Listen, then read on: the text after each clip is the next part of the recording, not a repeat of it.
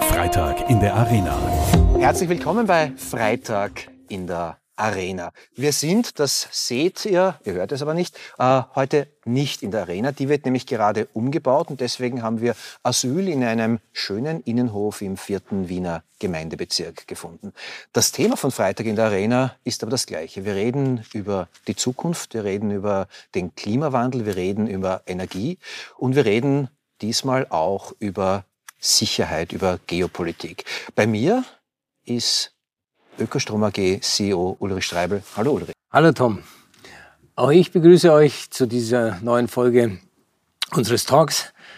Ähm, und wir haben heute einen ganz besonderen Gast. Wir haben heute Philipp Blom hier, ähm, Historiker, Philosoph, Buchautor, Eröffnungsredner der Salzburger Festspiele 2018. Ein Mensch, mit dem man, glaube ich, ein sehr spannendes Gespräch führen kann ähm, über die Thematik des Klimawandels, Veränderungen in der Gesellschaft, Umgang mit Krisen, Umgang mit Bedrohungen. Und insofern freue ich mich ganz besonders auf dieses Gespräch heute mit dir, Philipp. Hallo, Philipp, willkommen. Hallo, mein Name ist Philipp Blom. Ich schreibe Bücher über Philosophie und Geschichte. Ich moderiere Radio und ich beschäftige mich besonders damit, wie unsere Gesellschaften durch die Klimakatastrophe durchkommen oder eben auch nicht. Philipp, auch von meiner Seite ein herzliches Willkommen bei Freitag in der Arena. Ulrich, du hast aber noch eine Ankündigung zu machen. Der Philipp wird in Zukunft bei den Gesprächen der Ökostrom AG eine ganz, ganz wichtige Rolle spielen. Ja, Tom, ähm, wir kreieren ein, ein neues Format. Das wird heißen Ökostrom AG am Campus. Wird an der Technischen Universität in Wien stattfinden und wird von Philipp Blom moderiert werden. Er wird dort sehr spannende Gäste haben und ähm, Themen, die uns bewegen, die in unserer Zeit Bedeutung haben, diskutieren. Und da freuen wir uns drauf. Wir werden Philipp Lohm also noch dreimal in diesem Jahr bei diesem neuen Format haben. Aber jetzt starten wir erstmal in den Podcast des heutigen Tages. Philipp, ähm, willkommen noch einmal. Wir wollen heute einmal diskutieren ähm, Wandel Bedrohung, Chance in demokratischen Strukturen. Wir sehen den Klimawandel und ich glaube, wir sind uns alle einig, dass wir den Klimawandel zu langsam angehen. Wir sehen eine große geopolitische Bedrohung im Moment durch den Krieg, den Putin und seine Machtklicke in der Ukraine angezettelt hat. Und nun stellt sich die Frage, wie reagieren wir mit unseren demokratischen Strukturen, die auf Konsensfindung ausgelegt sind und äh, Zeit, äh, Konsensfindung braucht Zeit. Ähm, können wir solchen Krisen in demokratischen Strukturen eigentlich begegnen? Das ist eine gute Frage, glaube ich. ich also Krisen wie Kriegen, ja, dafür gibt es Prozeduren. Ähm, da gibt es einen Kriegszustand, der ist dafür da, dass Entscheidungen vereinfacht werden. Ähm, die Klimakatastrophe ist eine ganz andere Frage. Denn da gibt es auf einmal große Konflikte legitimer Interessen. Also wenn wir diese Katastrophe in irgendeiner Weise, ich will nicht sagen bewältigen, aber konstruktiv überleben wollen, dann müssen wir zum Beispiel jetzt eine ganz neue Infrastruktur bauen. Wenn wir tatsächlich mit erneuerbaren Strom dezentral produziert haben wollen, dann geht das mit unserem Netz im Moment nicht. Um die Spannungsschwankungen auszugleichen, müsste man ein neues Netz legen. Stellen wir uns mal vor, die Regierung würde sagen, da habt ihr 500 Milliarden. Stellen wir uns mal vor, es gäbe die Ingenieure, die das könnten, die gibt es im Moment auch nicht. Dann könnte man sicher sein, dass beim Bau einer Trasse auf Kilometer 53 ein seltener Lurch wohnt und sich eine Bürgerinitiative bildet, die aus den besten Motiven versucht, da die Natur zu retten und das 20 Jahre lang durch die Instanzen der Gerichte jagt. Das wird dann auf einmal ein Problem für sein Transformationsprojekt. Wenn das 200 Mal im Land passiert, passiert 20 Jahre lang gar nichts. Und da steht auf einmal eine Demokratie vor der zentralen Herausforderung, was können wir eigentlich machen, um diese Krise in irgendeiner Weise zu bewältigen? Müssen wir dafür unsere eigenen demokratischen Rechte außer Kraft setzen? Eine sehr gefährliche Entwicklung natürlich, weil das sozusagen ein erster Schritt zu einer autoritären Regierung ist. Aber auf der anderen Seite wir, wir kommen in eine Zeit mit unglaublich vielen Interessenkonflikten, von berechtigten Interessen gegeneinander. Und da, das ist etwas, was unsere Demokratien noch nicht kennen. Was unsere Demokratien auch noch nicht kennen, und das ist vielleicht noch wichtiger, ich meine, im Moment muss man ganz einfach sagen, wir bezahlen Putins Krieg. Die Munition, die in der Ukraine verwendet wird, ist von Ihnen und von mir gekauft worden durch unseren Konsum von russischem Gas und Öl. Das machen wir immer noch. Ähm, das ist, da sind wir auch in einer sehr schwierigen moralischen Situation auf einmal, als Gesellschaften uns frei zu machen davon. Man kann natürlich auch etwas zynisch sagen, für den Ökostrom, für erneuerbare Energien ist dieser Krieg in der Ukraine das Beste, was passieren konnte. Das ist jetzt extrem zynisch, darum bringe ich die Frage äh, ein bisschen auf den Lurch zurück. Äh, um den Lurch, den du vorher angesprochen hast, zu retten, wird jedes Projekt demokratisch legitimiert von Bürgerinitiativen blockiert, behindert. Da kann der Ulrich auch Lieder davon singen. Ähm, jetzt haben wir einen Krieg und auf einmal erkennen alle die übergeordnete Notwendigkeit. Du sagst, der Krieg ist für den Umgang mit der Klimakatastrophe, für den Weg zu erneuerbaren Energien das Beste, was uns passieren konnte. Das ist unfassbar zynisch. Nein, es ist nicht unfassbar zynisch, es ist, glaube ich, nur realistisch. Jetzt wird Europa und werden andere Länder Interesse daran zeigen, wirklich von fossilen Brennstoffen unabhängig zu werden und werden ernsthaft politisches Gewicht und Kapital etc. dahinter setzen, das rasch zu schaffen. Und das heißt auch äh, Unabhängigkeit nicht nur von Russland, sondern wahrscheinlich auch von Saudi-Arabien, von anderen unappetitlichen Regimes, die Öl fördern und liefern. Ähm, das ist ein absoluter Zeitenwechsel. Ich meine, das ist, viele Menschen, darunter auch ich, sind jahrelang, haben Vorträge gegeben, Filme gemacht, Radio gemacht, haben sich die, den Mund fusselig geredet. Das ist 20 Jahre öffentlichen Diskurs wert, was da in einer Woche passiert ist. Dass sich Menschen einfach realisiert haben, die Tatsache, dass wir in so einem ahistorischen Paradies leben in Europa, wo wir nur Rechte haben und konsumieren können und irgendwie die Mechanismen der Geschichte nicht mehr, nicht mehr greifen, die ist vorbei. Die Geschichte ist zurückgekommen und zur Geschichte gehört leider gewalttätiger Konflikt und die Bedrohung davon. Ähm, wir müssen uns alle in dieser neuen Zeit erst wieder sozusagen schütteln und zurechtfinden. Denn das ist wirklich, also was da passiert ist, das hat die gesamte geopolitische Ordnung im Prinzip auf den Kopf gestellt. Und damit natürlich auch die Energiequellen für die Ökonomie und die Ökonomien selbst. Und ich komme jetzt noch einmal zurück. Ist dieser Krieg, dieser Konflikt, dieser Überfall tatsächlich etwas, was das Umdenken in Richtung ähm, Energiewende so beschleunigt, wie es 20 Jahre Umweltdiskussion nicht geschafft haben? Ich glaube, die, die, diese Frage überlasse ich eher dem, dem Philipp mit seinem großen historischen und philosophischen Wissen. Ähm, diese Krise ist ja auch noch nicht alt. Aber ja, Philipp hat von Zeitenwechsel gesprochen, der Bundeskanzler Deutschland spricht von Zeitenwende. Da passiert schon etwas. Ähm, es ist wahrscheinlich zum ersten Mal auch den Menschen vor Augen geführt worden, ähm, dass wir von Energieversorgung abgeschnitten werden können. Es ist ja so, dass wir in Österreich 80 Prozent unseres Erdgases aus Russland beziehen. Deutschland bezieht 50 Prozent ähm, des Erdgases aus Russland. Und wenn Putin will, dann dreht er die Gashähne einfach zu. Und dann wird es bei uns sehr kalt. Und ich glaube, das ist etwas, was sich Menschen besser vorstellen können als Bedrohung, als die Tatsache, dass es vielleicht in 30 Jahren drei Grad mehr Erdtemperatur hat. Deswegen ja, da kann schon, da kann schon ein, ein Umdenken stattfinden. Und das würde ich auch gerne in die Diskussion wieder zurückbringen mit dem Philipp. Zeitenwende, Zeitenwechsel, da passiert was. Wir haben große Veränderungen schon gesehen, vor allem das Verhalten Deutschlands, die auf einmal erstmals in der Geschichte dann in einen Krieg hinein Waffen liefern, die jetzt 100 Milliarden bereitstellen für ähm, die Aufrüstung der Bundeswehr. Und das wird in anderen Ländern ähnlich passieren. Nur solche Entscheidungen müssen ja demokratisch getragen sein. Jetzt ist das im Moment eine ganz kleine Gruppe von Menschen, die sagt, okay, wir müssen was anderes tun. Wir brauchen ja aber die, die demokratische Unterstützung. Da sind wir eigentlich wieder bei diesem Eingangsthema. Und Philipp, du beschreibst ja in deinen Büchern, dass unser demokratisches, unser liberales System eigentlich ziemlich kaputt ist, in einem schlechten Zustand ist, weil es nur noch auf Konsum ausgelegt ist, auf Spaß haben, auf Nehmen, auf sich selbst optimieren.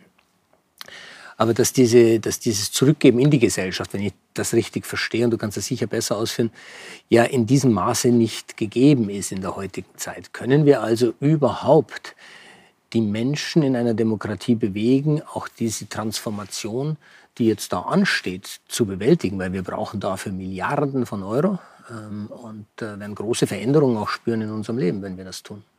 Ich glaube, Menschen ändern ihre Meinung nicht durch kluge Argumente. Menschen ändern ihre Meinung durch Erfahrungen. Und wenn sie etwas erfahren, was sozusagen so mit ihrem eigenen Weltbild clasht, dass ihr eigenes Weltbild das nicht mehr erklären kann, dann fängt man an, für andere Meinungen offen zu sein. Und wenn dann vielleicht ein kluges Argument kommt, dann hat es einen Ritz, in den es hineinschlüpfen kann.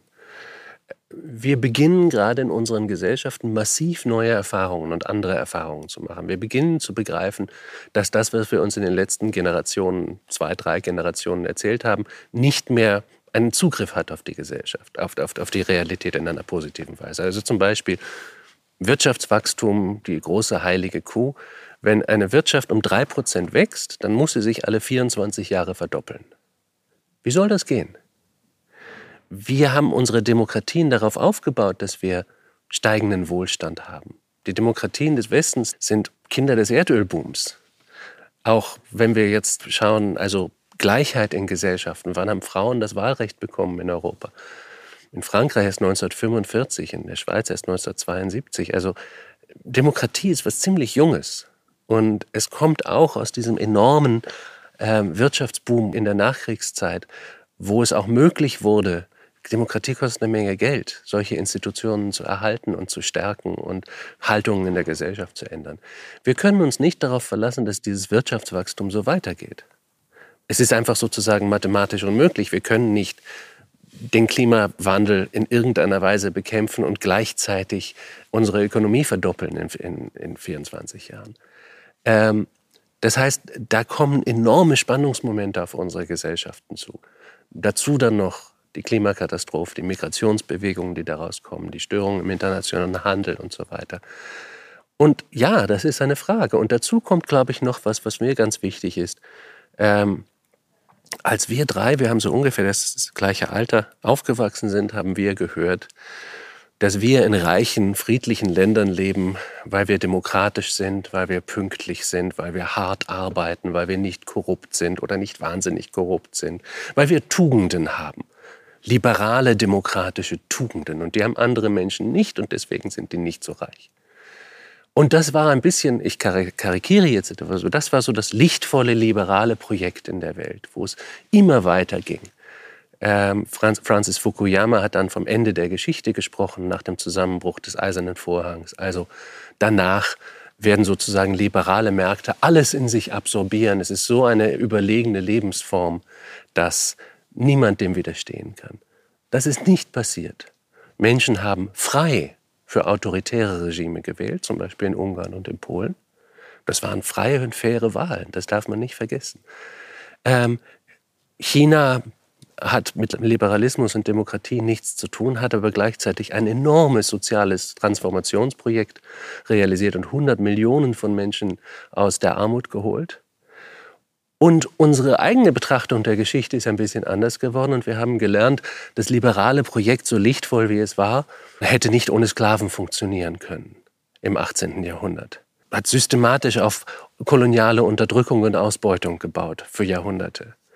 Ähm, hat unendliche Umweltzerstörungen verursacht, um seine großen Wirtschaftsleistungen zu realisieren. Und auf einmal sieht das liberale Projekt auch nicht mehr so toll und lichtvoll aus. Das heißt, auf einmal wird eine liberale Demokratie eine, wirklich eine ideologische Wahl, die komplex ist und über die man nachdenken muss. Es ist nicht mehr so einfach, wie es im Kalten Krieg war. Hier wohnen die Leute, die reich sind und im Frieden leben und dort eben nicht. Was ist besser? Es ist viel komplizierter geworden und gleichzeitig natürlich in Gesellschaften, wo einfach die soziale Schere weiter aufgeht. Und das tut sie in unseren Gesellschaften ist es sehr schwer, den Menschen, die sich zurückgelassen fühlen, ob berechtigt oder nicht, denen begreiflich zu machen, diese Demokratie funktioniert für dich. Funktioniert sie noch für diese Menschen? Nein, das tut sie nicht. Eben. Wir hatten in der Nachkriegszeit zum Beispiel in Deutschland mehrere Präsidenten, die aus sehr bescheidenen Verhältnissen kamen.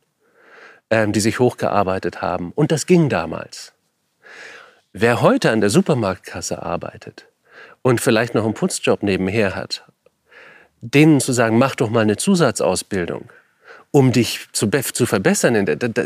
Wo soll die Zeit sein? Wo soll die Möglichkeit sein? Das heißt, wir haben in unseren Gesellschaften immer mehr Menschen, die nicht verhungern müssen, aber die nichts übrig haben und keine Möglichkeiten haben, weiterzukommen. Und die, wenn sie zum Beispiel keine Arbeit mehr haben, was auch viel mit Digitalisierung zu tun hat, mit Automatisierung zu tun hat, wir brauchen deren Arbeitskräfte immer, eigentlich nicht mehr, dann haben sie die Demütigung, dass sie sozusagen Almosen bekommen. Das wäre ein Argument für ein unbedingtes Grundeinkommen, aber das ist vielleicht eine andere Diskussion. Aber nein, der, der Motor in unseren Gesellschaften der sozialen Mobilität funktioniert nicht mehr gut. Und deswegen sagen sich viele Leute, ist es eigentlich noch ein System, was meine Interessen vertritt? Das kann man dann vermischen mit Fake News, mit Fragen über Migration, mit Fragen über äh, die große Verschwörung und ähnlichen Unsinn. Aber die Beobachtung, die dem Ganzen zugrunde liegt, ist richtig. Das führt eigentlich zu einer Dystopie, zu einem apokalyptischen Weltbild. Kannst du das unterschreiben, dass wir uns in diese Richtung bewegen, wenn so viele Menschen sich zurückgelassen fühlen und, so wie es der Philipp sagt, ja eigentlich auch zurückgelassen worden sind und nur äh, Worthülsen der Politik und der Eliten bekommen, dass sie doch eh alles erreichen könnten? Also wir beobachten ja, dass sich viele Menschen offensichtlich zurückgelassen fühlen.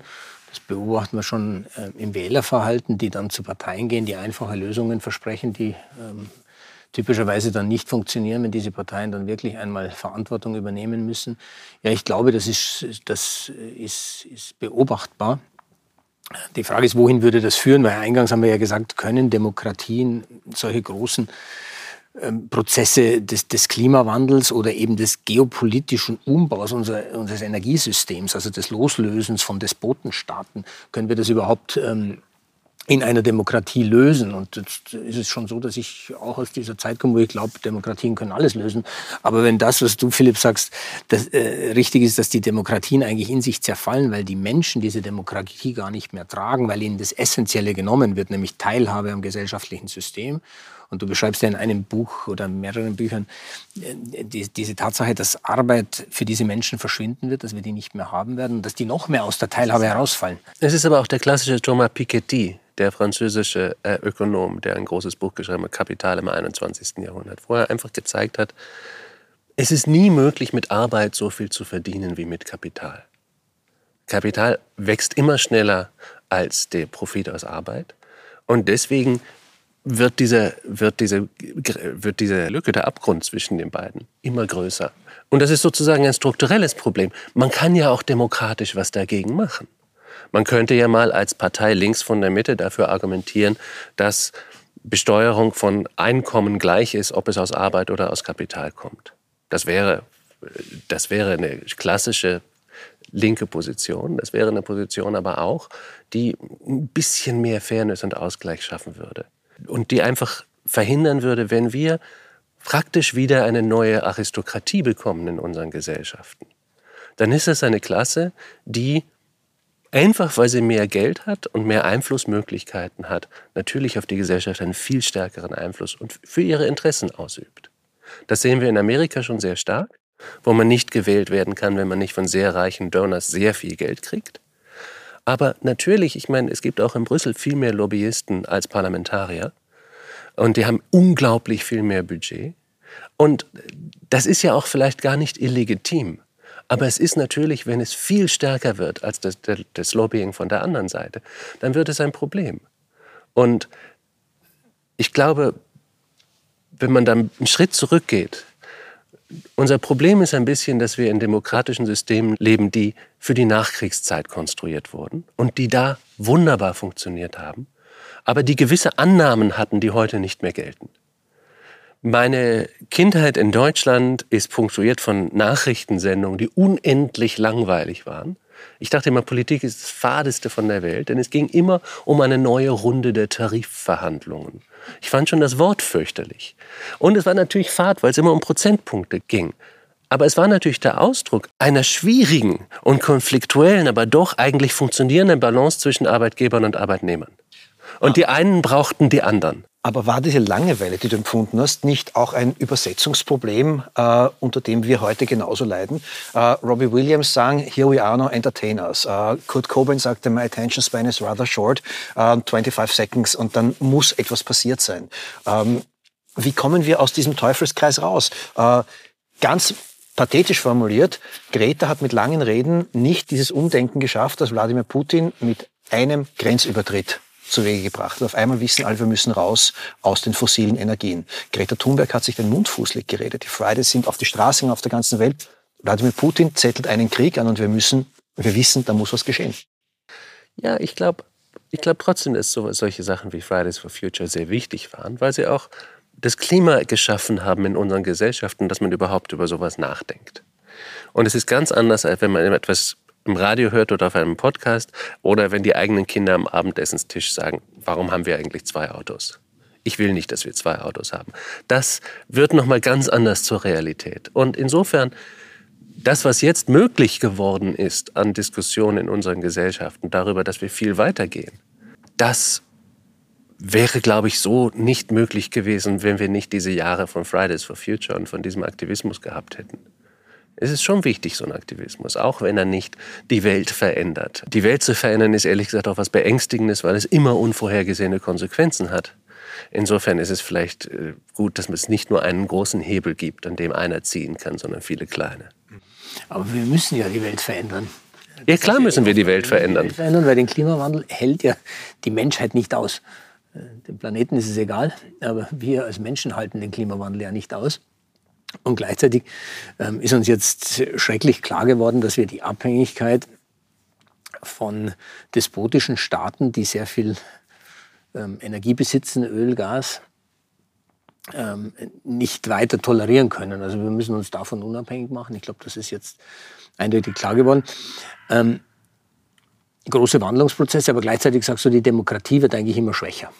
Weil viele Menschen von dieser Teilhabe ausgeschlossen werden. Sie kann aber gestärkt werden. Also ich möchte das noch kurz ausführen, weil mir das wichtig ist, zu, zu zeigen, warum, warum, glaube ich, Demokratie nicht mehr so gut oder diese Art von Demokratie nicht mehr so gut funktioniert. Es gab diese Balance zwischen Industrie, Arbeitern und Bossen. Und dann kam die Deindustrialisierung Europas. Kapital reist nun mal viel schneller als Menschen. Und auf einmal war die Produktion woanders und die Menschen, die vorher die Arbeiter waren und über Gewerkschaften und Parteien eine gewisse Macht hatten, hatten keine Macht mehr. Die sind jetzt die fiktiven Alleinunternehmer, die Büros putzen und Pizzas liefern. Ähm, die haben keinerlei gesellschaftliche Stimme mehr und dieser Motor ist zerbrochen. Das hat übrigens auch viel mit Erdöl zu tun. Steinkohle zu fördern musste vor Ort passieren, mehr oder weniger damals noch, und brauchte viele, viele Menschen. Und da war der, der Spruch, wenn alle Räder stehen still, wenn ein starker Arm es will, tatsächlich wahr. Erdöl braucht nicht so viele Arbeiter und die sind in anderen Ländern, die es mit Menschenrechten nicht so ernst nehmen.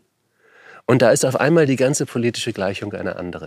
Aber was ich damit nur sagen will, dieses, dieses politische Modell, was auf dieser Balance beruhte der Nachkriegszeit, das funktioniert nicht mehr in Europa, weil eigentlich nur eine Seite dieser Gleichung übrig geblieben ist, nämlich die, die Seite der Bosse die in, im politischen Diskurs. Und die anderen versuchen sich zu artikulieren und finden es immer wieder schwierig und fallen auch immer wieder auf die falschen Leute rein und vielleicht die richtigen Leute holen sie auch nicht ab. Und das ist eine Tragödie, aber das kann geändert werden. Äh, meine Demokratie kann revitalisiert werden. Wir können heute mehr lokale Abstimmungen auch öfter übers Internet haben. Wir können tatsächlich Bürgerräte einführen, wo Menschen mit echten Konsequenzen miteinander sich mit der Realität auseinandersetzen und wirklich miteinander diskutieren. Es gibt, glaube ich, viele Mechanismen, wie wir Demokratie wieder stärken können, aber wir müssen vor allen Dingen die Fairness wiederherstellen, dass Menschen, die sich einsetzen, tatsächlich was schaffen können und dass niemand in einem reichen Land wirklich so zurückgelassen wird, dass dass es einfach eine Schande ist für dieses Land. Und das ist im Moment in unseren Gesellschaften nicht mehr so. Das kann man ändern, aber dafür braucht man politischen Willen. Siehst du diesen politischen Willen und äh, siehst du auch die Zeit noch vorhanden, diese Änderung so herbeizuführen, dass wir nicht äh, statt einer 1,5 Grad Schwelle eine 2,5 Grad Schwelle überschreiten, bevor wir vielleicht doch das Ruder rumgerissen haben, oder wie? Also in meinem Kopf geht gerade herum, ob diejenigen, die unsere Länder führen, ob in der Wirtschaft oder in der Politik überhaupt dieses Verständnis haben. Weil das, was du beschreibst, ist ja unglaublich komplex? Es gibt in der Politik die Dummen und die Zyniker. Ähm, es gibt die, die sagen, es wird schon nicht so schlimm sein. Gibt es die Guten nicht auch? Es gibt die Guten auch. Oder die, die sagen, ja, ich weiß schon, dass das so ist, aber ähm, in der Zwischenzeit kann man noch eine Menge Geld machen. Oder meine Legislaturperiode ist nur noch zweieinhalb Jahre lang und in zehn Jahren gehe ich in Ruhestand. Ähm, ich brauche das nicht mehr. Grundsätzlich würde ich sagen, Menschen, die in die Politik gehen, verfolgen hehre Ziele. Und ich glaube auch, dass Menschen in der Wirtschaft im Grundsatz äh, ehrliche äh, Menschen sind, die was Gutes in der Welt erreichen können. Ähm, die Frage ist nur, verstehen auch diese Guten, die diesen hehren Ziele verstehen, verstehen die die Komplexität des Wandels unserer Gesellschaften und können sie dann überhaupt reagieren? Ich würde mal sagen, die meisten verstehen es nicht, aber es ist auch ganz schwierig, auch für uns. Denn es ist im Prinzip dieselbe Situation mit der Klimakatastrophe oder auch mit dieser ähm, sozialen Katastrophe, die in unseren Gesellschaften stattfindet. Ähm, dieselbe Situation wie mit der, wie der Invasion der Ukraine. Man ist immer davor und am Tag davor sagt man, ja, so weit kann es ja nicht gehen. Das wird schon nicht passieren. Und am nächsten Tag ist es passiert. Ähm, und das heißt, und das ist, glaube ich, ganz wichtig, man kann diese Veränderung nicht mehr von innerhalb unseres Systems denken. Nach den Spielregeln, die wir kennen, nach den Handlungsanleitungen, die wir haben, ähm, lässt sich das nicht mehr verstehen, was da passiert. Sondern es ist wirklich ein radikaler Wandel, für den man lernen muss, in anderen Kategorien zu denken. Und das ist schwer. Das ist schwer und natürlich, jedes System hat seine eigene Trägheit und sein eigenes Momentum. Jede Institution hat auch ihre eigene Trägheit und ihren eigenen Überlebensmoment und jede Partei hat das leider auch. Also gerade in den großen Parteien, Menschen, die eine persönliche Meinung haben, werden nicht besonders weit kommen. Man muss lernen, die Meinung der Partei zu vertreten, die Linie der Partei zu vertreten. Und wenn einem der Preis zu hoch ist, dann kann man eben keine hohen politischen Ämter haben. Das heißt aber auch, dass da oft sozusagen die abgeschliffensten Kieselsteine oben ankommen. Ähm, und das ist natürlich eigentlich Gift für die politische Meinungsforderung. Aber es zeigt, dass bis Parteien einfach mächtige Institutionen geworden sind, die ihre eigenen Regeln haben, nach denen Dinge funktionieren und nach denen Menschen dann oben ankommen. Also diese systemische Trägheit ist ein großes Problem, wenn man tatsächlich Transformation will. Aber gleichzeitig werden wir mit diesen Strukturen arbeiten müssen, ähm, denn das ist das Einzige, was funktioniert im Moment. Philipp, das klingt alles unheimlich fatalistisch bis pessimistisch. Äh, ich bin ein Berufspessimist, aber im Herzen wünsche ich mir immer Gesprächspartner, Gesprächspartnerinnen, die mir diesen Pessimismus austreiben. Ähm, gibt es auch eine optimistische Lesart äh, dieser Entwicklungen?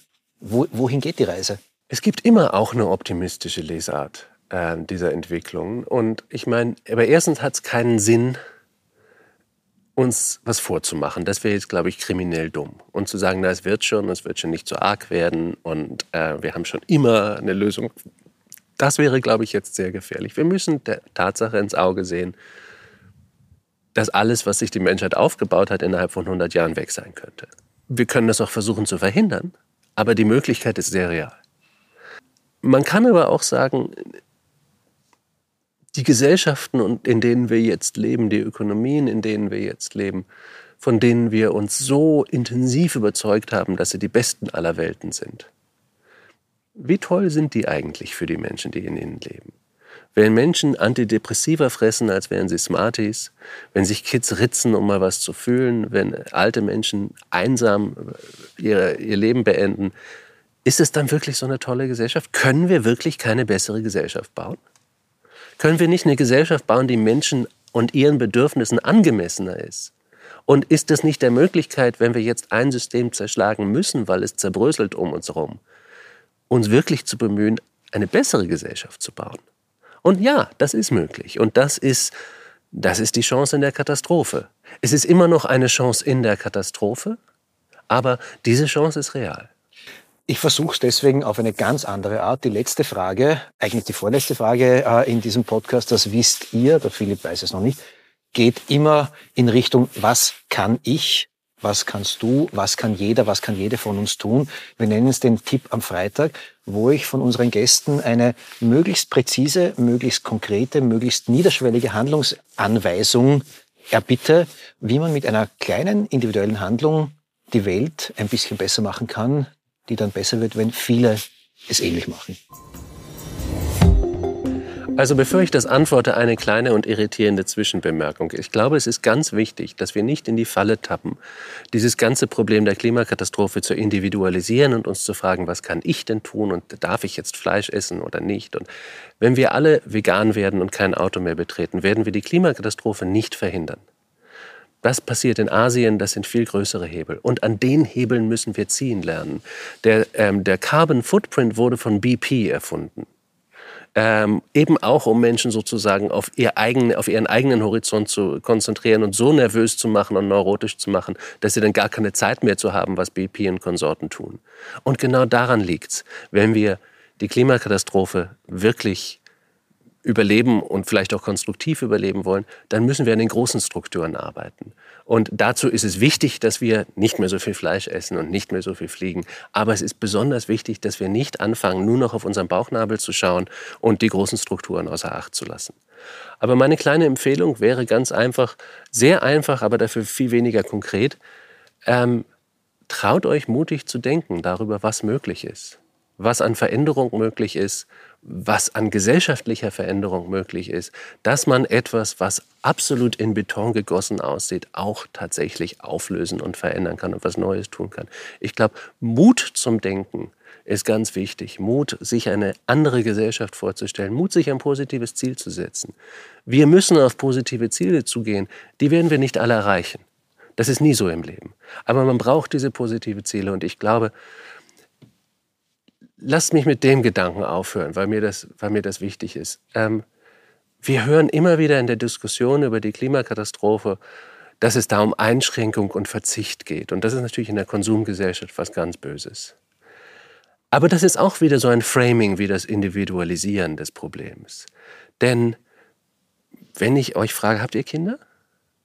Ulrich ja, ich nein. Ja, also ich meine, dann muss man natürlich, was, was für eine törichte, wahnsinnige Wahl. Du hast vielleicht auf eine Viertelmillion Euro verzichtet, die dich deine Kinder kosten. Du hast vielleicht auf, auf Reisen verzichtet und Unabhängigkeit und vielleicht auf guten Sex und vielleicht auf eine harmonische Ehe für eine Zeit lang. Alle möglichen wahnsinnigen Verzichtleistungen. Wofür? Das ist Wahnsinn in der Konsumgesellschaft. Du hast dich wahrscheinlich ökonomisch benachteiligt. Deine Frau hat vielleicht nicht die Karriere gemacht, die sie hätte machen können. Weil man etwas Positives wollte weil man etwas wollte, was all das wert ist, nämlich eine Familie. Und weil man für dieses positive Ziel ohne Augenzucken bereit ist, diese Sachen in Kauf zu nehmen. Und ich glaube, wenn man so anfängt, auf diese Transformation zu schauen und sagen, ja, wir wollen eine andere Gesellschaft, wir wollen eine Gesellschaft, wo wir nicht mehr effektiv Sklavenhalter sind, wo wir nicht mehr schlechte Ahnen sind für die Leute, die nach uns kommen, wo wir uns selbst in den Spiegel anschauen können und eine Gesellschaft, die auch noch demokratisch funktioniert. Und die wollen wir miteinander schaffen. Ich glaube, das ist eine Perspektive, die man braucht, auch und gerade in schweren Zeiten. Philipp Blom, ich bedanke mich ganz, ganz herzlich für diesen längsten Tipp am Freitag, den ich jemals in dieser Sendung gehört habe. Aber das war auch schon ein ganz, ganz toller Hinweis darauf, was uns, euch erwartet, wenn Philipp Blom als Moderator bei Ökostrom AG am Campus da sein wird für uns. Da freue ich mich schon richtig drauf. Die letzte Frage geht aber trotzdem so wie immer an den Ulrich. Was nimmst denn du aus diesem hochphilosophischen Gespräch heute mit? Dieser Diskussion ist ja wenig hinzuzufügen. Wir haben unglaublich viel gelernt heute, glaube ich. Ähm ich nehme mit, dass unsere Gesellschaften sich wandeln müssen, dass sie von innen eigentlich ähm, äh, sich selbst zerstören und dass sie von außen Effekte bekommen, die ihnen bedrohlich sind. Und dass wir das nur lösen können über einen gesellschaftlichen Wandlungsprozess. Und ich greife einfach die, die zwei Sätze auf, die Philipp gerade zum Ende gesagt hat.